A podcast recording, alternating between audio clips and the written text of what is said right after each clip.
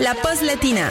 Ludo partage avec vous les meilleures recettes ensoleillées. S'il vous plaît, levez la main ceux qui sont pour un aller simple aux Antilles aujourd'hui. Ah, c'est pas mal, ça on a du monde et ça tombe bien, puisque la recette du jour est un plat typique de la cuisine créole. J'ai nommé le colombo de gambas au lait de coco. Allez, on y va tout de suite avec la liste des ingrédients pour deux personnes. Il nous faut 12 gambas, 3 tomates, un oignon, un demi-poivron, une demi-brique de lait de coco, une cuillère à café de colombo, un verre d'eau, un cube de bouillon, du persil, du sel et du poivre. Pour commencer, vous allez éplucher et émincer l'oignon, le faire blondir dans une sauteuse, ajouter le demi-poivron épiné et coupé en petits morceaux, les tomates coupées grossièrement également en petits dés.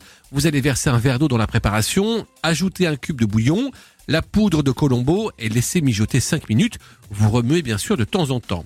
Ensuite, vous allez ajouter les gambas que vous aurez bien sûr lavées et décortiquées. Vous les mettez dans la sauteuse, vous laissez encore mijoter pendant environ 20 minutes. Vous salez, vous poivrez à votre goût, vous remuez tout ça régulièrement et en dernier, vous ajoutez le lait de coco, vous remuez encore et vous laissez à nouveau mijoter 10 minutes. Et pour finir, vous allez servir le tout accompagné d'un bon riz basmati, saupoudrez le colombo de gambas et de persil. Bon appétit